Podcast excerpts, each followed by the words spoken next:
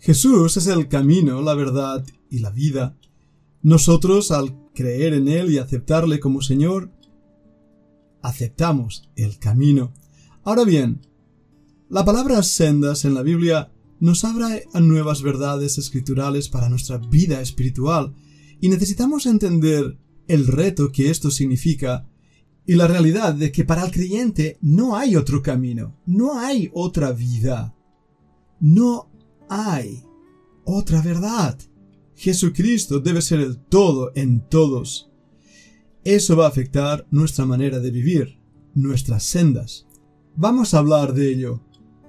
La palabra senda viene de un vocablo hebreo, ora, que también se puede traducir nezibá. Hay varias otras palabras en hebreo, ya no tanto en griego que la palabra tribos y la palabra troquia son esas dos palabras usadas para senda o sendero. En el Antiguo Testamento, aparte de su sentido literal, nos introduce frecuentemente a una forma figurativa de hablar. Se aplica al hombre en el curso de la vida, de la manera en que éste vive, muchas veces en su vida interior, en su destino, tanto sea un hombre justo como un hombre injusto. Escucha Isaías 26:7. El camino del justo es rectitud. Tú, que eres recto, pesas el camino del justo. La palabra ahí camino es senda, la senda de justicia, que debe formar parte de nuestro andar diario porque estamos sirviendo a un Dios justo. Pero hay más imágenes espirituales que nos revela esta palabra. Sigamos aprendiendo. En Proverbios 2.13 leemos un versículo muy interesante. Dice que dejan los caminos derechos para andar por sendas tenebrosas. Muchas veces las palabras caminos o sendas aparece con un adjetivo al lado, caminos derechos, sendas tenebrosas. De esta manera describe la forma de andar de esas personas. El versículo 15 también nos dice, cuyas veredas son torcidas y torcidos sus caminos. La realidad espiritual de un hombre que anda fuera de la voluntad de Dios, fuera de los caminos de Dios, es esa descripción que acabamos de andar, sendas tenebrosas. A diferencia de ello, el camino del justo es como la luz de la aurora que va en aumento hasta que el día es perfecto. Vemos, por lo tanto, en toda la Biblia esas sendas de la vida, esas sendas de justicia, esos nombres abstractos que nos recuerdan una realidad espiritual, el camino del justo, la luz de la aurora. Ahora bien, este término también está implicado a Dios mismo, en las maneras en que la providencia de Dios trabaja en nuestras vidas. Veamos por ejemplo el Salmo 25 y versículo 10. Ahí leemos, Todas las sendas de Jehová son misericordia y verdad para los que guardan su pacto y sus testimonios. Las sendas de Jehová son misericordia y verdad. Por eso el Señor Jesucristo es la verdad, la vida, la misma esencia del amor, de la misericordia inmerecida de Dios hacia el hombre pecador. Ahora escucha bien el Salmo 25 versículos 4 y 5. Muéstrame, oh Jehová, tus caminos. Esa palabra es sendas. Enséñame tus sendas. Encamíname en tu verdad y enséñame, porque tú eres el Dios de mi salvación. En ti he esperado todo el día. ¿Os dais cuenta, amados míos? Tenemos que orar clamando al Señor que nos enseñe sus caminos, sus caminos de providencia, de justicia, de amor, de misericordia, que nos enseñe a andar en esas sendas.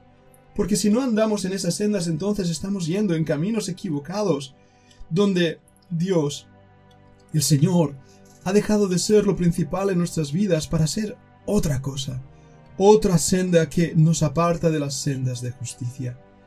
Qué terrible es esto, no darnos cuenta que debemos andar por el camino recto y vivo, por el camino que Dios ha puesto delante de nosotros.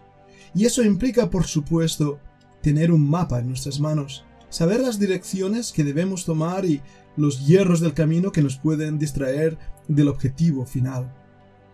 La Biblia, la Biblia, las Escrituras, es luz a nuestro camino, es luz a nuestros pies, por eso la Biblia nos invita a que andemos en esa luz, no en la oscuridad de nuestra propia conciencia, de los dichos de este mundo, de las palabras religiosas del último teólogo invitado o predicador de turno, sino realmente de lo que así dice el Señor. Y de esta manera, recordemos a mismo Israel entrando en la tierra prometida, un camino por el cual nunca antes habían andado. Y esto, esto me lleva a un punto importante de la vida cristiana. Muchas veces el Señor nos hace andar por caminos que no habíamos andado antes, por sendas que no habíamos andado antes. A veces son sendas de dolor y de enfermedad, sendas que roban o nos quitan aparentemente lo que más amamos. Son sendas que nos perturban. Son momentos extraños donde no entendemos lo que Dios está haciendo. Pero si dejamos que Él sea quien guíe nuestros pasos, quien guíe nuestro camino aún en ese momento de senda oscura, entonces es cuando realmente tenemos bendición.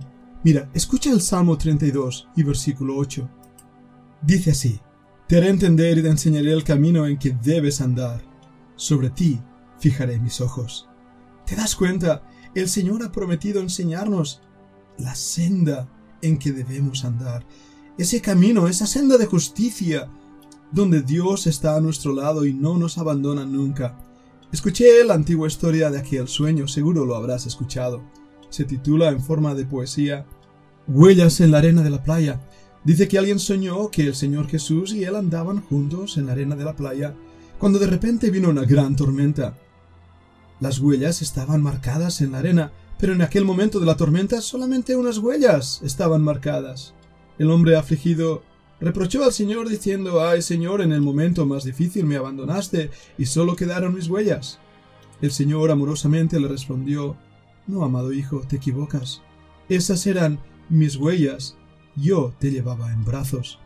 Así es la vida cristiana, amados míos, es un camino, no es un punto fijo.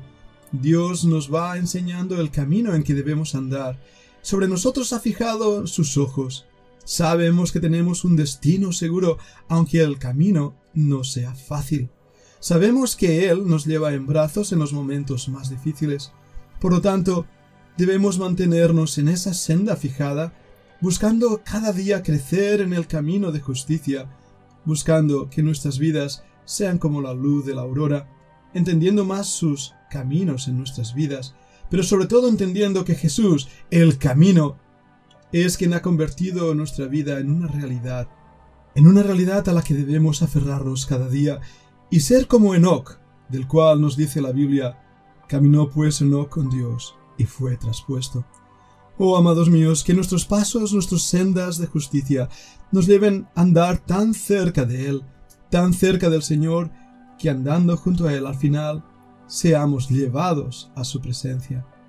Esa es mi oración, ese es mi ruego por cada uno de nosotros. Padre, enséñanos a andar, enséñanos a andar en las sendas de justicia. Haz, Padre, que todos los que oigan este podcast crean que el Señor es el camino, el camino, la verdad y la vida. Haznos vivir esa vida abundante que Él ha prometido.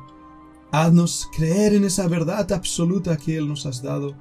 Señor, Haznos ver nuestros caminos para que nos lleven a la ciudad celestial. Te lo pedimos en el nombre de Cristo.